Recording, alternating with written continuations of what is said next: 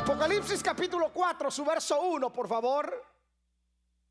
Apocalipsis 4.1 dice, después de esto miré y aquí una puerta abierta, diga conmigo puerta abierta en el cielo y la primera voz que oí como de trompeta hablando conmigo dijo, sube acá y yo te mostraré las cosas que sucederán después de estas. Las puertas son accesos que me introducen a lugares públicos o privados. También las puertas me conducen a las salidas. Casi todo tiene puertas. Las casas, los autos, los edificios. El cielo tiene puertas. Y aquí la visión de Juan dice que él vio una puerta abierta en el cielo. Y le dijo, sube y vas a ver lo que yo te voy a mostrar. las puertas son accesos a oportunidades, a tiempos inesperados, a personas inimaginables.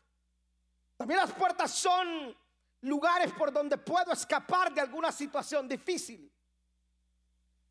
Todos oramos para que se nos abran puertas y a veces esas puertas las tenemos enfrente y no las vemos. Por ejemplo, esta pandemia es una puerta. Algunos la ven como crisis, como algo malo, pero es una puerta. La iglesia del Señor debería de estar aprovechando esta crisis global para predicar el Evangelio. Si nosotros miramos la crisis como mala, entonces, señores, compremos el ataúd. Pero si nosotros miramos la crisis desde la óptica de Dios, esta es una puerta grande que se nos ha abierto. Porque en tiempos de crisis deben de aflorar las ideas más creativas. Es una puerta abierta para mostrar el amor de Jesús, su palabra.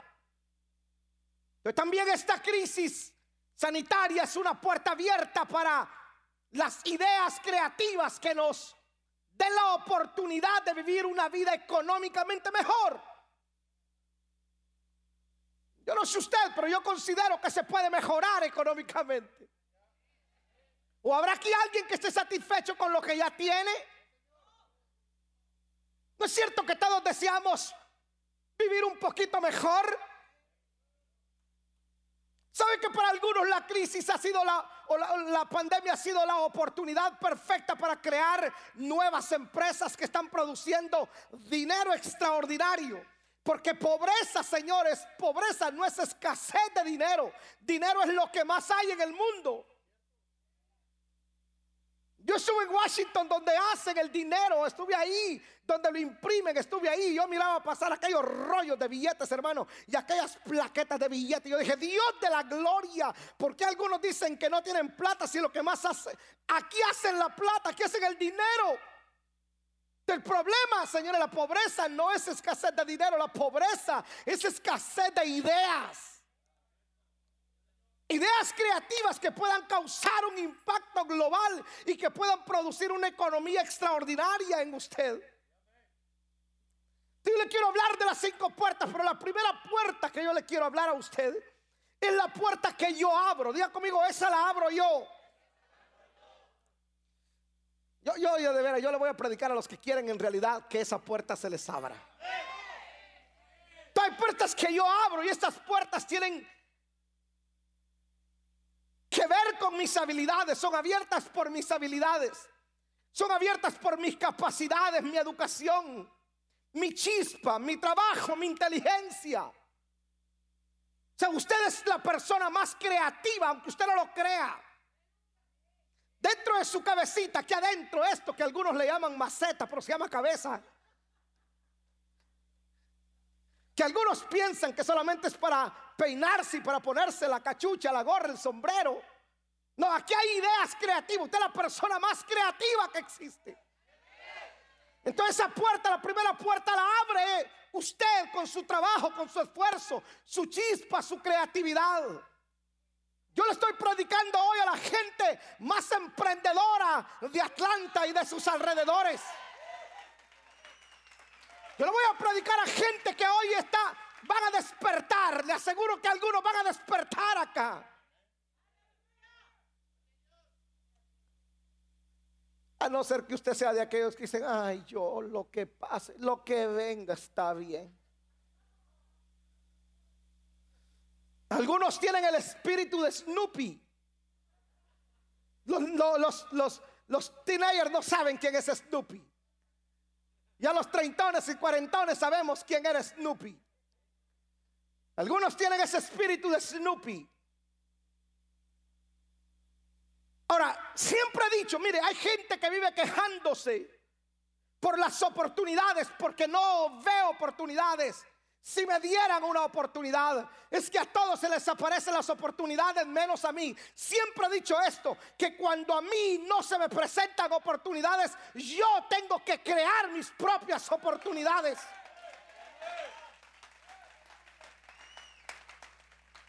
No me voy a quejar de las oportunidades que no se me han dado. Me voy a enfocar en crear las oportunidades que yo necesito. Si usted no opera en el poder de la creatividad o en el poder del atrevimiento, no podrá tener avances en este mundo. Y les cuento, señores, este mundo lo conquista la gente atrevida, la gente que arriesga, la gente viva. Se lo prometo que si usted no cambia de mentalidad, algunos se lo he dicho hasta el cansancio y tal vez alguna vez algunos despiertan, ya saques el pensamiento de oveja. Usted tiene, usted tiene que tener, de hecho, usted debe de tener la mente de Cristo. No la mente de oveja, la oveja es miope, es torpe. Usted es creativo porque en usted está implantado el pensamiento creativo de Cristo.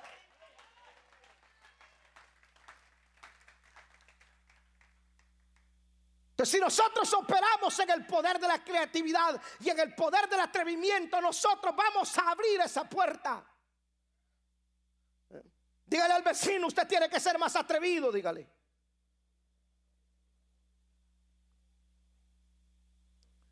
Quiero que usted, para enseñarle esto, quiero que usted vaya a Génesis capítulo 30 y se lo voy a parafrasear yo nada más.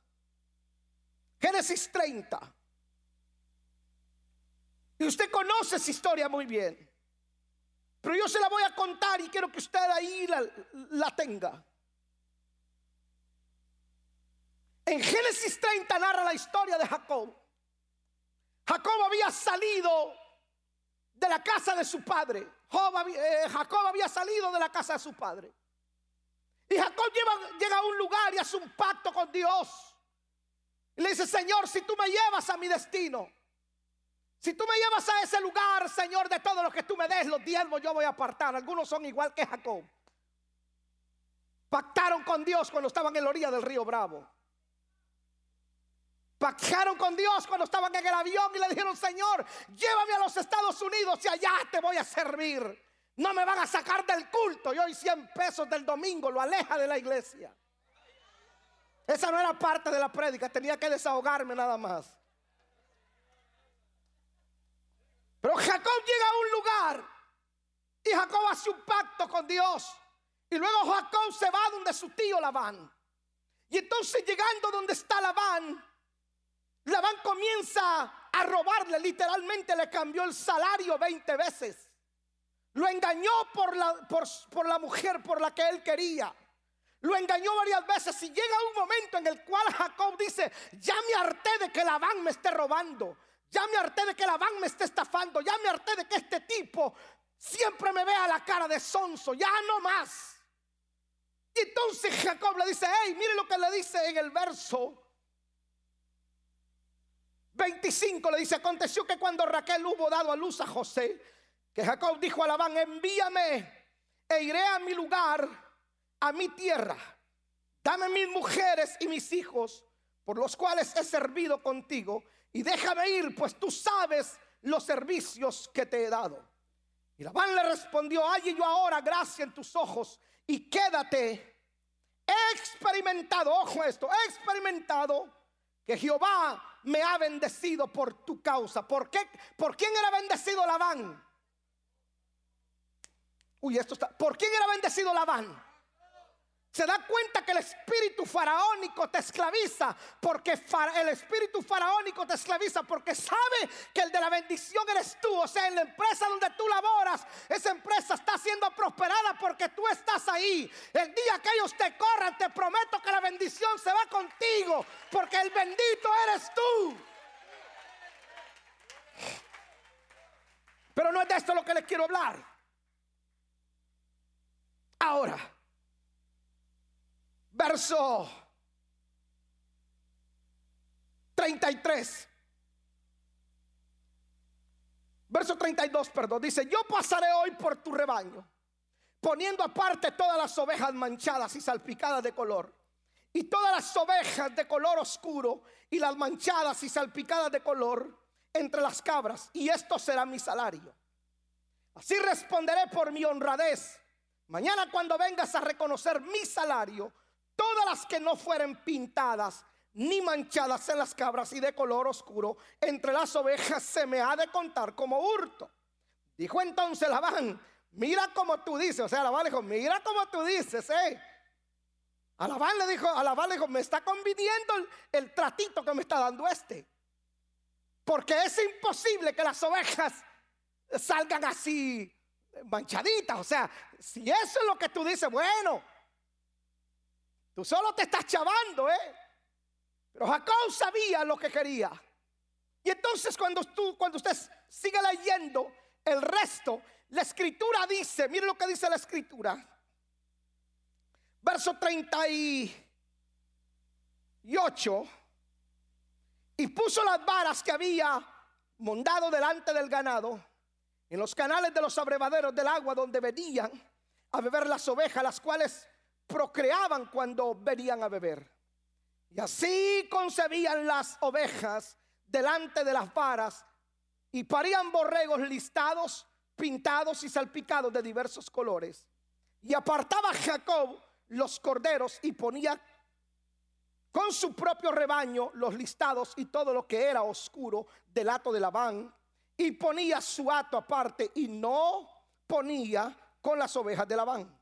Y sucedía que cuantas veces, ojo a esto, y sucedía que cuantas veces se hallaban en celo las ovejas más fuertes, Jacob ponía las varas delante de las ovejas en los abrevaderos para que concibiesen a la vista de las varas. Pero cuando venían las ovejas más débiles, no ponía las varas. Día conmigo viveza. ¿Era vivo Jacob o no? ¿Ah? Y mire, lea por favor conmigo, pero léalo fuerte, el verso 43. Léalo usted.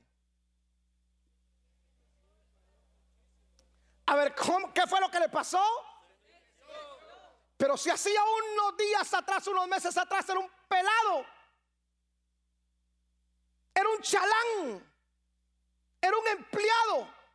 Y ahora el hombre dice que era no rico. ¿Era qué?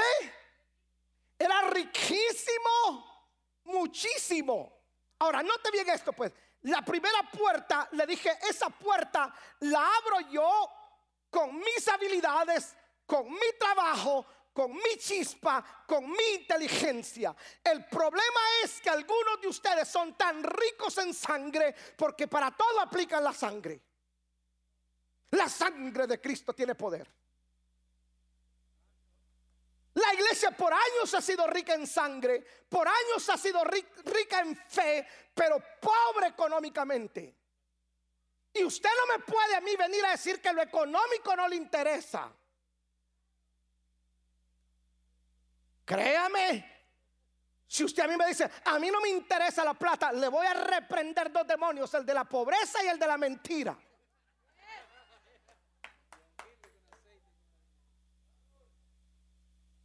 Entonces, ojo a esto, la primera puerta, esta puerta, la primera puerta la abro yo. Esta puerta no me la va a abrir Dios.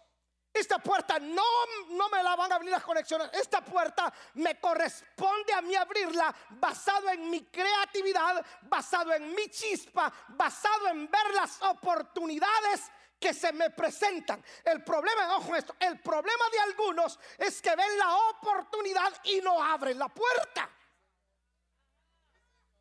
No entran. Entonces comienzan a culpar al gobierno, al vecino, a la empresa. No, corazón, pedacito de cielo, hermano de mi corazón, hijo de mi alma. No, esa puerta la tienes que abrir tú. No es Dios. Dios puso creatividad dentro de ti.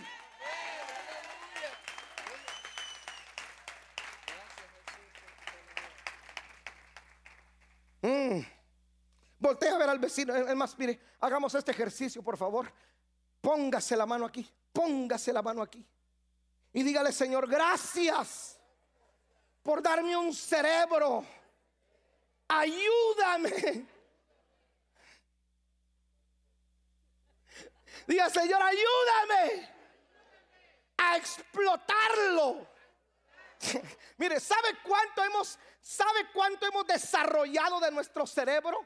Dice, en los genios, los genios, le estoy hablando de los genios, han desarrollado un 19% de la capacidad del cerebro. Los genios. Y yo pido a Dios que usted logre un día desarrollar por lo menos, hermano, el 10%. Porque usted ve las oportunidades y no las abre, entonces comienza a juzgar. Hermano, créame, créame lo que le voy a decir ahora, se lo voy a decir con respeto, suave para que usted lo, para que usted lo entienda. Si yo fuera el típico pastor que vive del sueldo que le da la iglesia, señores, yo no pudiera sostener la familia que tengo. Pero yo, señores, Paola dice que lo, lo que el Señor a mí no me dio de tamaño, dicho sea de paso, no me lo dio. Yo hubiese querido, hermano, cinco, seis por lo mínimo. Pero el Señor me dejó cinco, cuatro. Entonces Paola me dice que lo que el Señor a mí no me dio de tamaño, me lo dio de cerebro. Porque yo puedo ver oportunidades donde otros ven fracaso. Yo puedo ver, señores, la puerta que está frente a mí. Yo digo, esa puerta yo la voy a abrir. Si otros no la quieren abrir, con permiso, yo voy a abrirla y voy a entrar.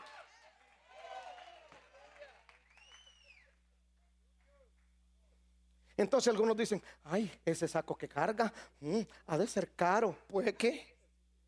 Ah, el cinturón que cargo. Uy, ese, uy, ese cincho es Salvatore Ferragamo.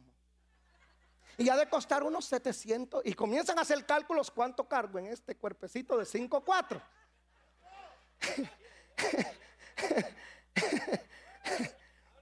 Pero escúcheme, pero yo veo la oportunidad de invertir. Entonces invierto, señores. Invierto donde otros no invierten. Creo en lo que otros no creen. En medio de la pandemia, a mí se me presentó una puerta. El problema es que algunos están, Señor, ábreme una puerta, Padre, por favor. Tiene años orando y la puerta enfrente le aparece ahí. No, pero él sigue orando. Y el Señor le dice, papito, levántate, abrila. En medio de la pandemia vi la puerta abierta. En medio de, señores, cuando decía, Media decía, Estamos llegando al pico más alto de la pandemia. Estamos, el desempleo está al tanto por ciento. Y entonces no hay trabajo y tantos desempleados. Y cuando se me presenta la oportunidad de hacer un negocio, ojo esto, de hacer un negocio. Y con Paola agarramos todo nuestros ahorros, que literalmente eran todos nuestros ahorros, los agarramos y los pusimos a trabajar. Y en tres meses, señores, si yo le digo cuánto me produjeron eso, no le voy a prestar como quiera.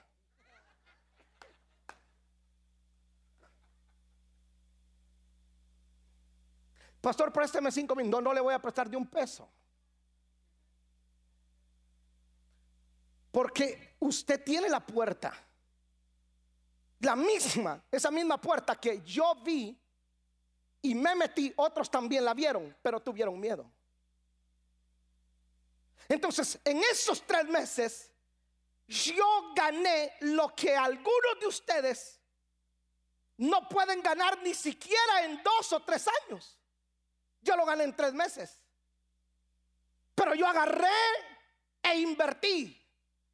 Entonces yo corrí el riesgo el problema de algunos de ustedes que no les gusta correr riesgos. Lo dije en la mañana. ¿A cuánto les gusta el pollo frito? Levante la mano. Sobre todo los hondureños. Es, los hondureños comen más pollo que otra cosa. ¿A cuánto les gusta la sopa de gallina, el mondongo, como le llaman? Levante la mano. Manténgala ahí en alto, manténgala ahí en alto. ¿Sabe por qué usted no disfruta de una buena sopa de gallina? Porque no le gusta arriesgar el huevo.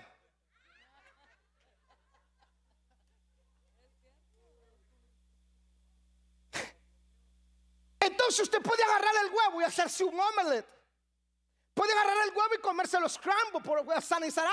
Eh, puede usted unos huevos rancheros. No, yo determiné agarrar el huevo, ponerlo ahí, ponerlo, decimos en Guate, a enchorar, a huevo, ponerlo ahí. Y me salen, señores, una gallinita que me da otro montón de huevos. Entonces me como la gallina, disfruto la sopa, pero no se me van a acabar las gallinas porque aquí tengo otros huevos que me van a producir más pollo, que me van a producir más gallinas porque esta puerta no me la va a abrir Dios, no me la va a abrir nadie. Esta puerta yo yo la tengo que abrir. Esto es para gente emprendedora, no para vagos. Esa puerta es para emprendedores, no para vagos. Si me matan, ustedes me defienden. Esa puerta, señores, es para gente trabajadora, no para gente con mentalidad subsidiaria que quieren que el gobierno les esté dando todo. Que el gobierno me dé leche, que el gobierno me dé esto, que el gobierno me dé lo otro. No, señores,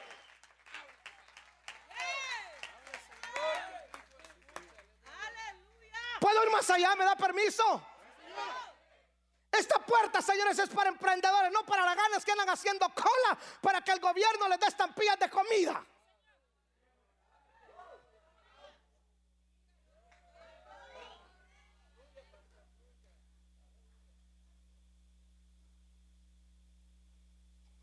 No tardarán en pegarme unas santas mentadas de madre por las redes por lo que acabo de decir.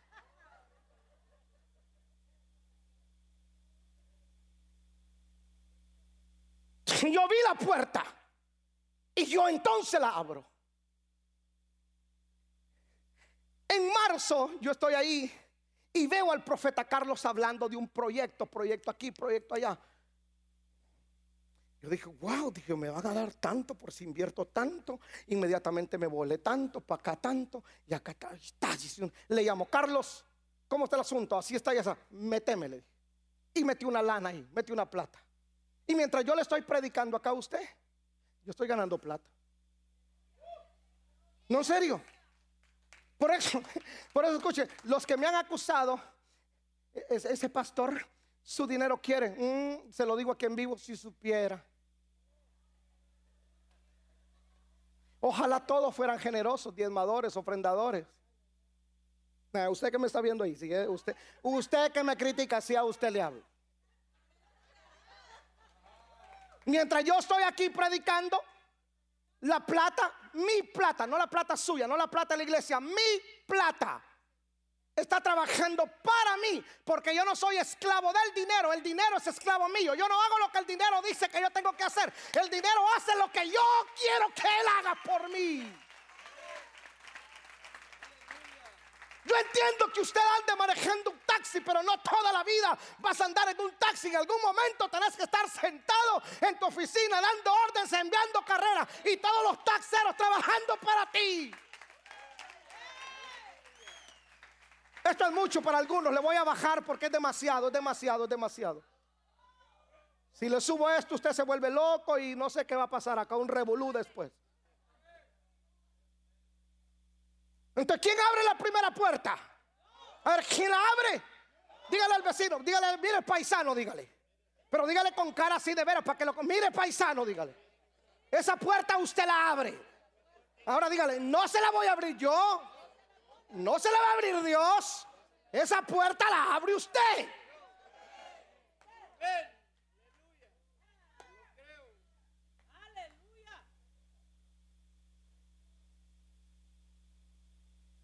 A mí me contrataron en una compañía como manager de los hispanos, una compañía de jardinería. Y yo pensé que había llegado al tope. Uh, dije, tan poco tiempo Dios me prometió, soy manager de una compañía. Y me contrataron por el inglés y me contrataron por que no, ese hombre es trabajador y todo. Y entonces, claro, yo a los seis meses de estar en Estados Unidos yo aprendí el idioma. Porque tampoco me gusta ser un vago. Y trabajaba en un área de puros americanos, entonces no me quedaba otra que aprender el idioma, porque si no, podían estarme insultando y yo diciendo, yes, yes, yes.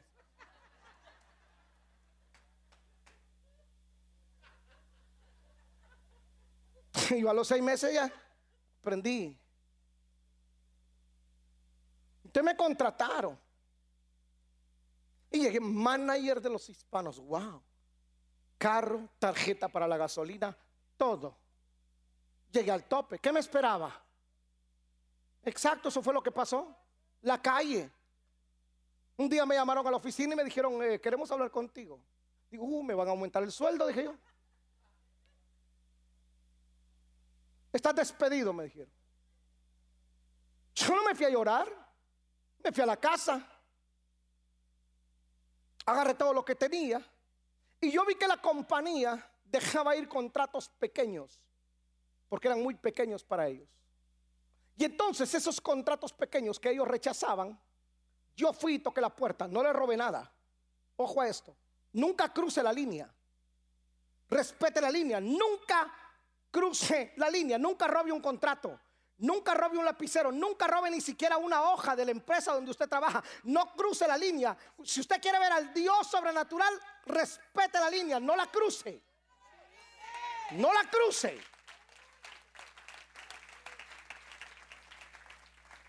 Entonces fui y comencé a agarrar los contratos para mí. Y el siguiente año, en un año, yo estaba, estaba ganando 18 y 20 mil dólares al mes. Cuando vine a la iglesia, a trabajar me comenzaron a pagar 1.200 dólares al mes y tuve que vender la empresa que me generaba 18, 15, 20 mil dólares al mes. Tuve que venderla y entonces me quedé full time en el ministerio. ¿Qué es lo que voy a hacer? No se ofenda a nadie en las redes ni acá tampoco. ¿Qué es lo que yo voy a hacer? Voy a quedarme tranquilo. Voy a esperar a que señores, a ver si algún hermanito me lleva a comer. Ay, ay, ojalá algún hermano me invite a comer pobre y entonces dar lástima. Jamás le he predicado a usted un mensaje de lástima. Nunca, señores, le voy a inspirar lástima. Prefiero inspirarle a usted envidia.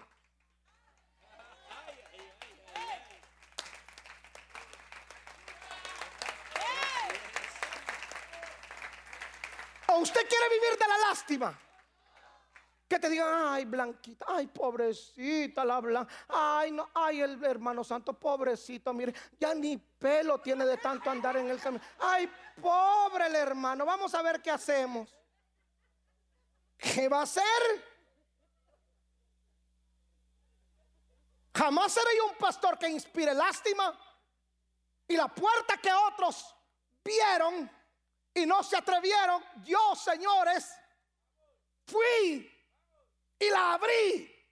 Y ahora estoy ganando buen dinero porque me arriesgué. Sí, este indio guatemalteco de 5, 4.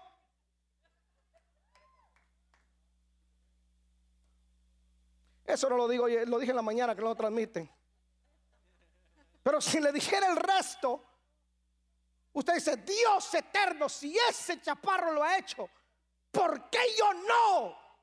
¿Por qué yo sigo coyol quebrado, coyol comido? No salgo de la deuda. No puedo ni siquiera comprar ni un buen par de zapatos. No puedo comprar ni siquiera celebrar un buen cumpleaños. No me puedo ir de vacaciones. Tengo, soy ciudadano y no puedo ni siquiera salir de Georgia. ¿Qué me pasa? El problema es, señores, es que no te atreves a abrir esta puerta que tenés que abrirla tú.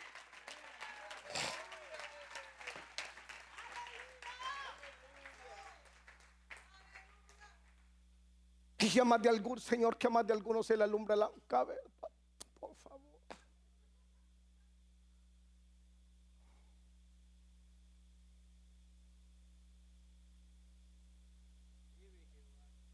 ¿Quién va a abrir esa puerta?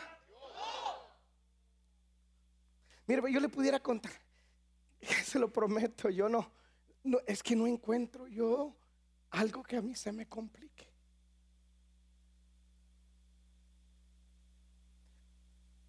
Yo andaba jugando fútbol en la calle.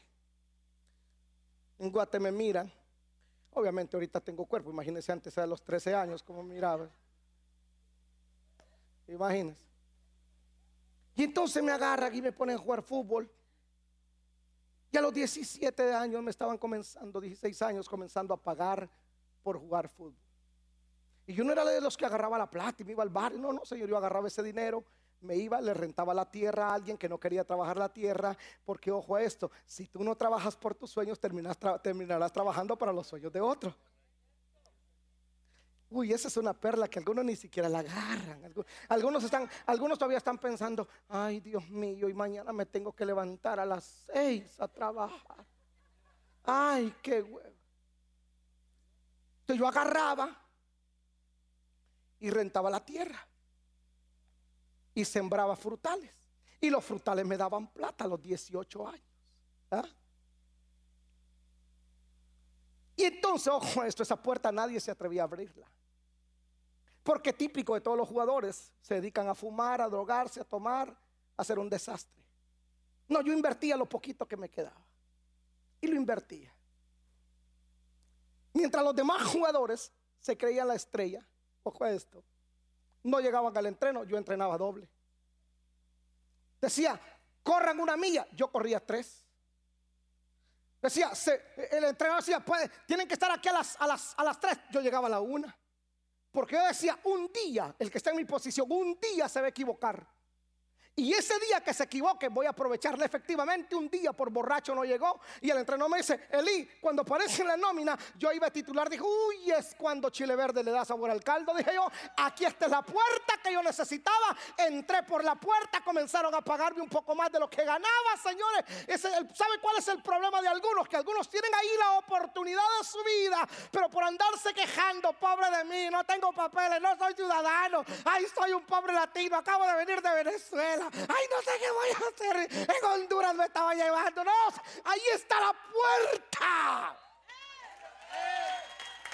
Atrévete. Abrila. Porque cuando abrís la puerta podés cruzarla, señores. Y de aquí se ve mejor la cosa. Escuche esto, escuche esto. Escuche esto. Esta puerta yo la puedo mantener abierta para algunos que dicen, yo solo necesito que se me abra. Para, mire, esta puerta la puedo mantener abierta, pero hay otros, señores, por amor a usted, que yo se la tengo que cerrar. Porque yo no puedo invertir 30 años más, 20 años más de mi vida convenciendo a un latino, señores, que vino aquí con el pensamiento, ya me voy, ya me retiro, ahora me voy. Nunca se va de aquí. Esa puerta, ábrala usted. Si no la quiere abrir para usted, ábrala por sus hijos.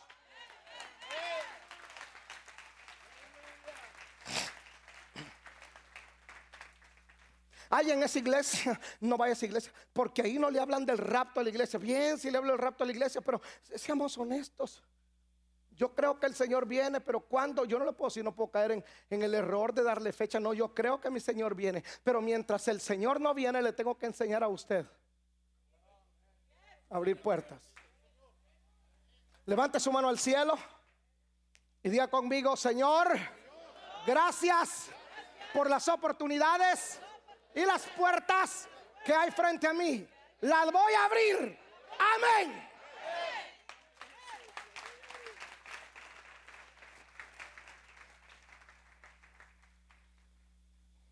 Son cinco puertas, apenas llevo una. ¿Qué hora nos iremos ir de aquí?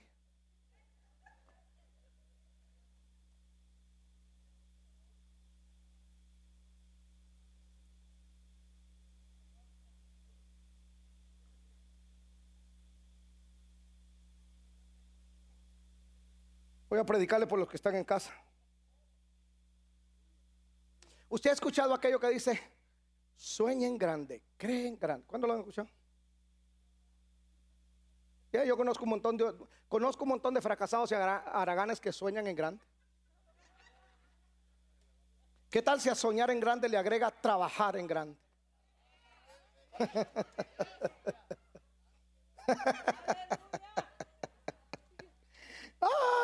Ay, ay. Dígale al vecino, qué bueno que viniste, dígale. Qué bueno que viniste.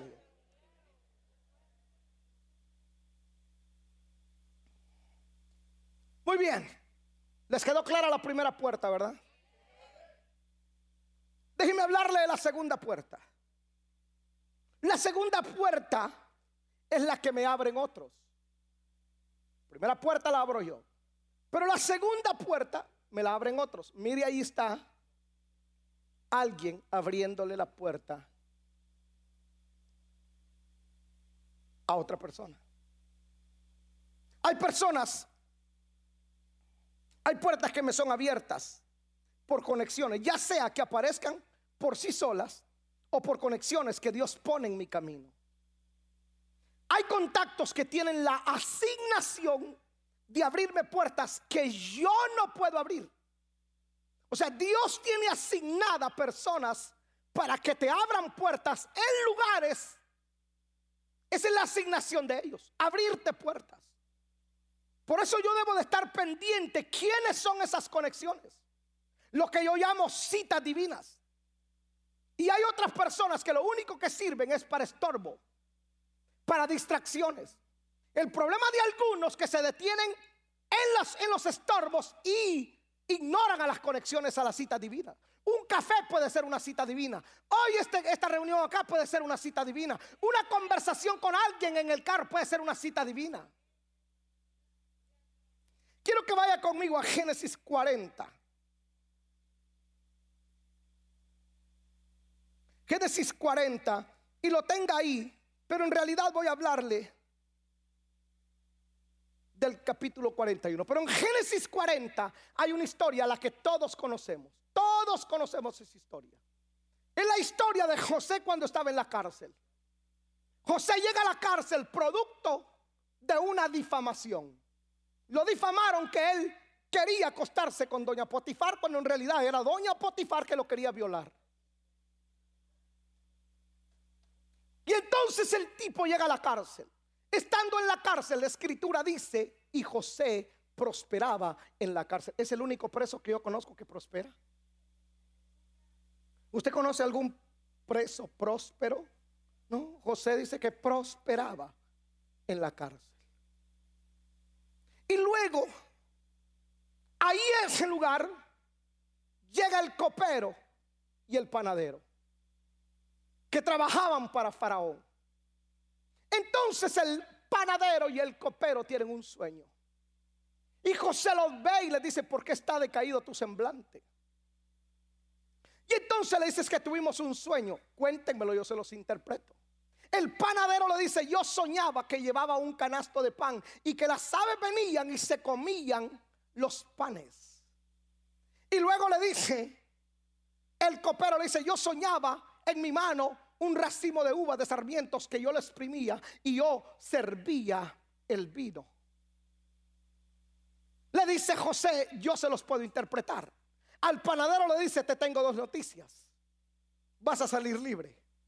La primera dice es que vas a salir libre. La segunda es que te van a colgarle. Y efectivamente se cumple, lo cuelgan. Al copero le dice, hey, le dice, a ti te van a restablecer en tu empleo tú vas a volver a servir el vino en la mano del rey. A ti te van a regresar al palacio. Y luego José le dice al copero, le dice, hey, le dice, acuérdate de mí cuando estés en el palacio. Y la escritura dice, y al copero se le olvidó.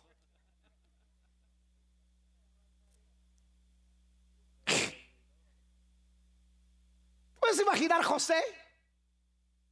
Hubiera sido alguno de ustedes desgraciado, malagradecido, infeliz. ¿Qué le costaba hablar de mí? Y entonces en el verso en el capítulo 41, verso 12,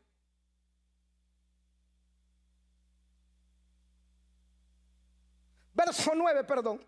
Dice en el capítulo 41, verso 9, dice, entonces el jefe de los coperos habló a Faraón diciendo, me acuerdo hoy de mis faltas cuando Faraón se enojó contra sus siervos, nos echó a la prisión de la casa del capitán de la guardia, a mí el jefe de los panaderos.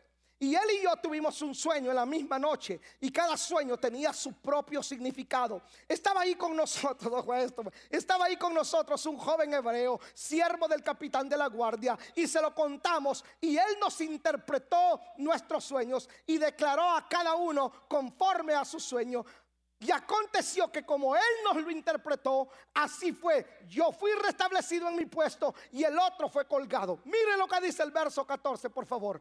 Entonces envió y llamó a José y lo sacaron. ¿Cómo? ¿Cómo lo sacaron?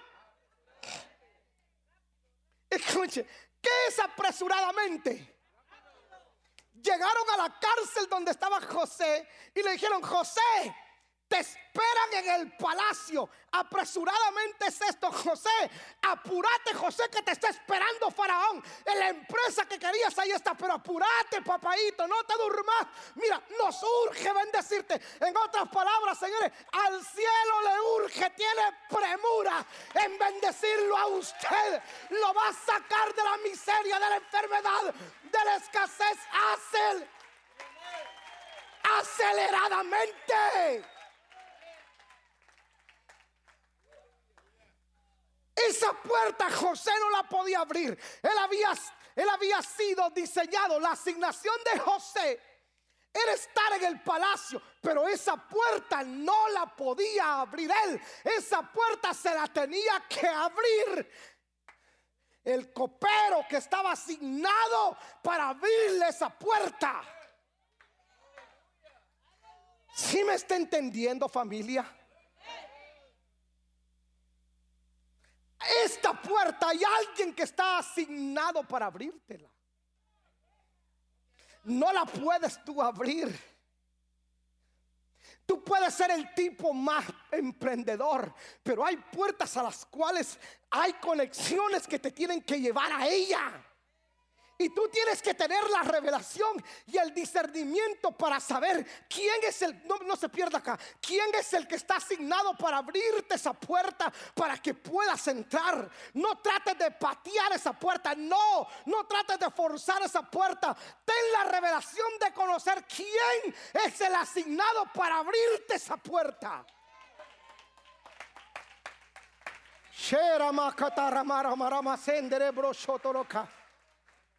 Yo espero que a alguno le caiga la revelación. José no podía abrirla. José no podía abrir esa puerta. José no la podía abrir.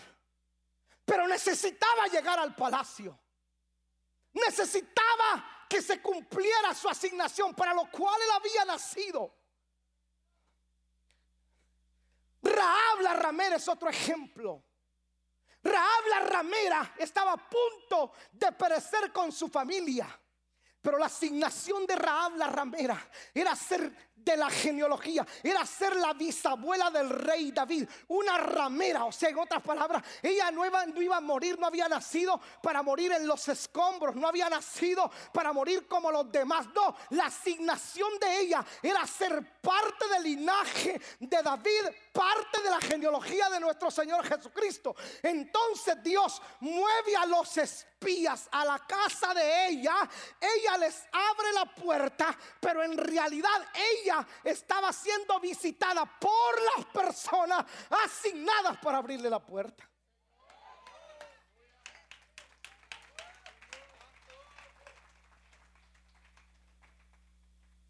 Yo cuando descubro, se me revela la asignación que tiene alguien para mí, yo lo acapo, yo lo atrapo, yo lo acaparo y yo no lo dejo ir. Ah. No digo yo, es que este trae la asignación de abrirme la puerta. Porque no la puedo abrir yo, no, me la tiene que abrir él. ¿Sabe cuántos, a cuántos los bombardean? No vayas a esa iglesia. En esa iglesia cosas raras. Uy, mira ese hombre. No, puro dinero, pura, ay, no, no, no vayas ahí. Entonces son distracciones. Y yo tengo la asignación de solamente abrirte la puerta y decirte, entra por favor pasar por, esa es mi asignación, abrirte la puerta.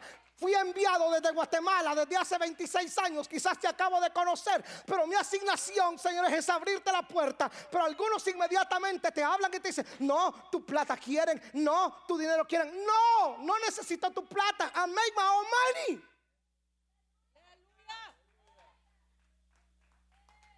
Mi asignación es abrirte esa puerta. Perdóname, esto lo voy a decir como padre, pero algunos son tan leales que no pueden ver eso.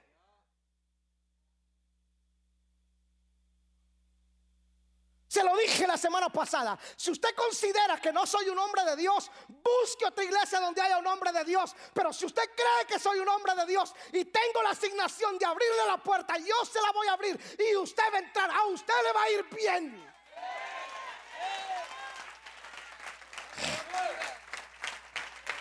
Oh, Ramara, Mara, Mara, Masaya.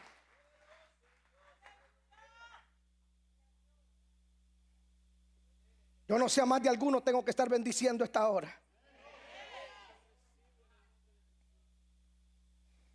Hay personas que aparecen una sola vez en tu vida con la asignación de parte de Dios para bendecirte. Pero por no tener discernimiento o por orgullo, lo dejamos pasar. El gran apóstol Pablo tuvo necesidad que Bernabé le abriera la puerta en Antioquía. Hoy nosotros hablamos de los mensajes de Pablo. Pero hubo un momento en el cual Bernabé estaba en Antioquía y los antioquenses le pidieron más revelación y entonces Bernabé dijo, yo no tengo esa revelación, pero yo conozco a alguien. Y entonces se va a, Tarso y trae a Pablo y entonces lo presenta en Antioquía. Y hoy tenemos todas las epístolas del apóstol Pablo, el gran apóstol Pablo a los gentiles. Pero hubo alguien que le abrió la puerta a Pablo. Ojo esto, a Bernabé no le interesaba brillar, a Bernabé le interesaba que Pablo brillara, porque Bernabé entendió que su asignación era abrirle la puerta al que tenía que brillar, al que tenía que sobre salir ¿Sabe cuál es el problema de nosotros? Que nosotros, sobre todo los predicadores latinos, y aquí voy a arrasar con un montón, señores, de que queremos ser los papi chulos de las redes sociales, que nos conozcan, que seamos famosos, que, ah, vayamos y que nos carguen con 20 guaruras, que nos pongan alfombra roja, que nadie nos toque porque somos los super ungidos. Yo siempre he dicho, bola de tarado, no se dan cuenta que nosotros lo único que hacemos es, señores, abrirle la puerta para que otros brillen.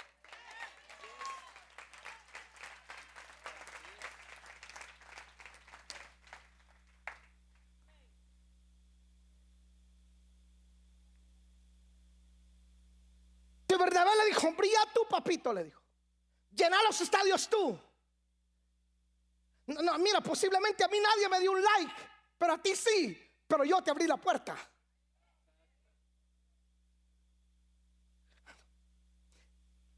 Escuche esto, pues. Voy a concluir con esta segunda puerta y lo voy a dejar picado para la otra semana.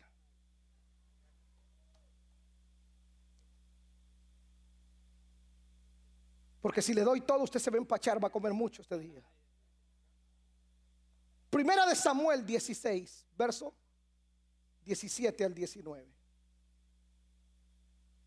Primera vez de Samuel 16, verso 17 al 19. Pon atención acá.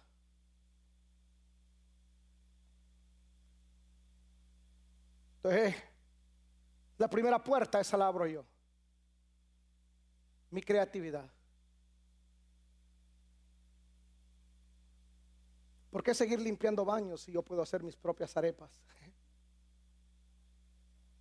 Y me gano vendiendo arepas, pupusas, tamales. ¿O por qué no limpiar mis propias casas yo?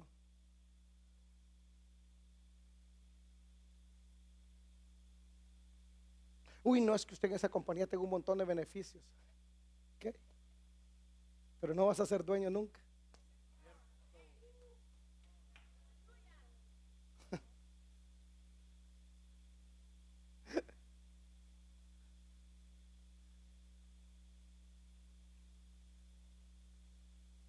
esa puerta la abres tú. ¿Eh?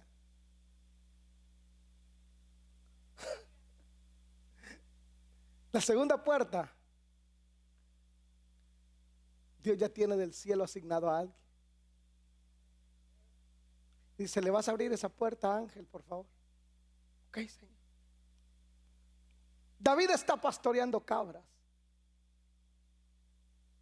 Y todos los días era levantarse y ver las mismas cabras. Pelear con el mismo león. Pelear con el mismo oso. Estar lleno de garrapatas de cabras.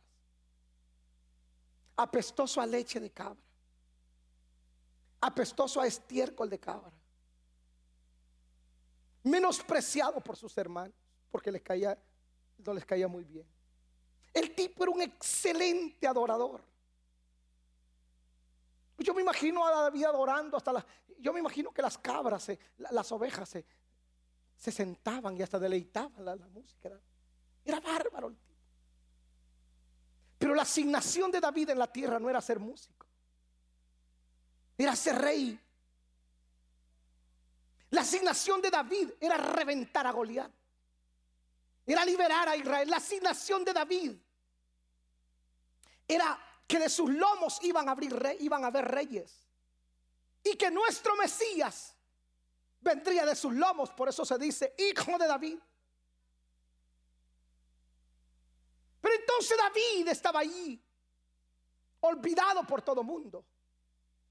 Y de repente al rey Saúl lo comienza a atormentar un demonio. Y mire lo que dice el verso 16, 17, perdón. Y Saúl respondió a sus criados, buscadme pues ahora alguno. ¿Qué quería David, eh, eh, Saúl? Alguno que toque bien. Algún músico por ahí de esos que andan perdidos, por ahí de esos que andan ahí viroteando por acá, para allá. Alguno de esos que anda de iglesia, iglesia. Ahí búsquenme alguno.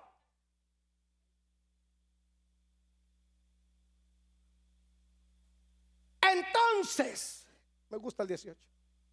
Entonces, uno, diga conmigo uno. no, usted no quiere. Pero de veras, diga con esas ganas de que alguien le abra la puerta. Diga conmigo, uno.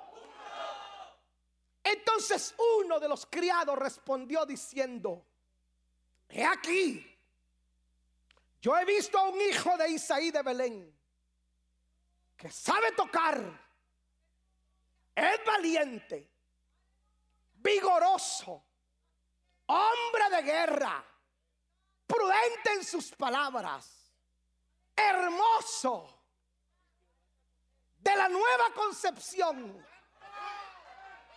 De ahí Hermoso. Y Jehová está con él. Ahora escuche. Y Saúl envió mensajeros ahí diciendo, envíame a David tu hijo, el que está con las ovejas. ¿A dónde estaba David? ¿A dónde iba a vivir ahora?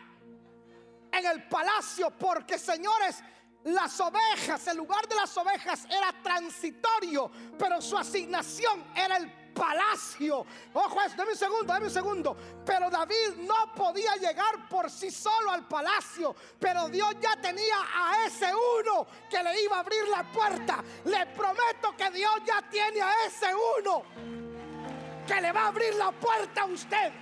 Le prometo que Dios ya tiene a ese uno le prometo que Dios ya tiene a ese uno que le va a abrir la puerta. Les prometo que Dios ya encontró a ese uno que te va a abrir la puerta.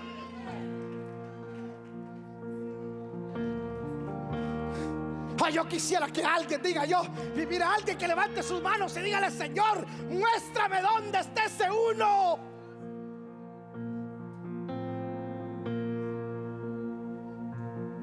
Shamara mara mara mara masaya. Oh rabrashe terebondere brakata rabrashe. Etara bara bara bashendere brakata rama rama rama shaya. E bra bra bra shendere bro sotoro brakata rama. Endere bra setere bro kotoro bra bra shendere braka. Oh, yo le estoy desatando ahí ahora. Ese uno tiene que aparecer en su vida.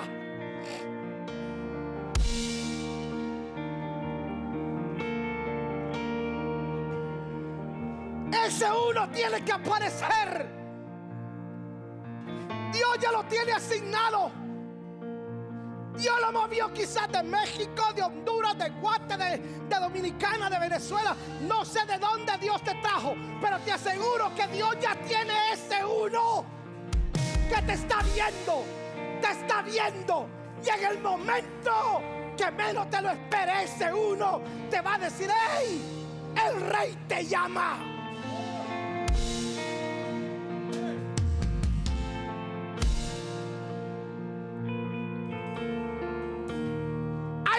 Donde yo he entrado por ese uno que se me aparece.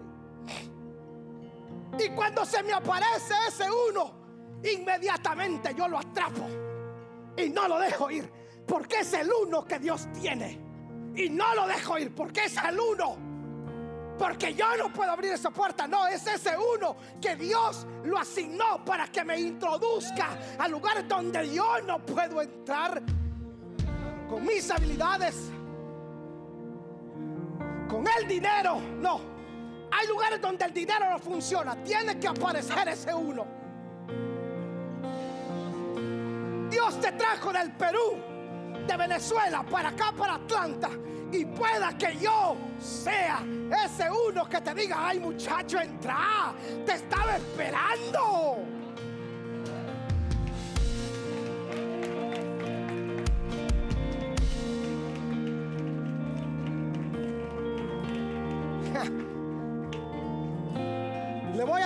Esto, escuche. Le voy a botar 10. Le voy a botar 10 dólares de orgullo a usted ahorita. Eso de yo no necesito a nadie. Es una farsa. Porque usted siempre va a necesitar de uno. Hasta el mismo Jesús necesitó de ese uno. Jesús no era famoso. Jesús no era conocido. El conocido era Juan el Bautista. Jesús subía foto a Facebook, nadie le daba like, nadie comentaba. La escritura dice que Juan bautizaba y toda Judea, Samaria y sus alrededores iban donde estaba Juan. Y Juan era el popular. Juan era el que en realidad movía las masas. Pero Juan era ese uno. Entonces le dicen a Juan, hey, wow, tú eres famoso. Tú eres el Cristo. Ah, no, no jueguen. No, yo no. ¿Cómo creen ustedes? No, tú eres el. No, no, no, yo no soy. No, no, no, no. No, tú no eres. No, no, no, yo no soy. Yo no soy él. No eres él. No, no. Y entonces, ¿quién eres tú? Yo soy ese uno. ¿Cómo, Juan? Si yo soy ese uno. Porque entre ustedes está alguien. Yo lo bautizo con agua. Pero entre ustedes hay alguien al que yo tengo que abrirle la puerta. Él los va a bautizar en Espíritu Santo y fuego. Porque yo lo bautizo en agua. Mi función es abrirle la puerta. Pero la función de Él es morir por ustedes. Así que yo sé quién soy. Y cuando Jesús aparece en escena. Ojo a esto. Oh my taraba. Cuando Cristo aparece en escena. No apareció, Jesús diciendo, hey, yo soy Jesús, el Salvador del mundo, voy a morir por ustedes y lo voy a salvar. No, Jesús llegó y entra y entonces Juan se voltea y le dice a la multitud, ¿se dan cuenta que les dije que yo no era? No, no era yo, es Él. Él es. Tú vas a necesitar que alguien te señale y te diga, Él es. Él es. Él es. Y entonces Juan, ¿quién tú eres? No, yo solamente soy el uno que le abro la puerta al ungido.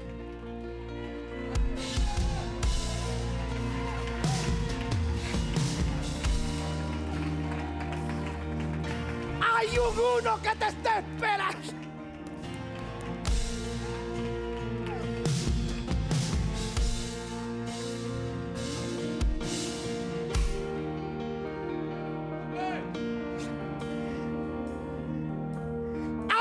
Uno que está asignado para que yo entre.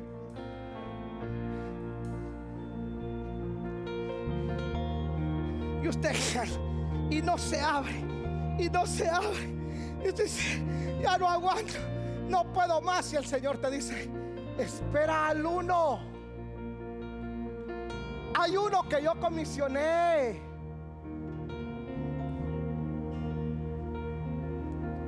Hay algo que yo necesito, que no me lo puede dar el dinero.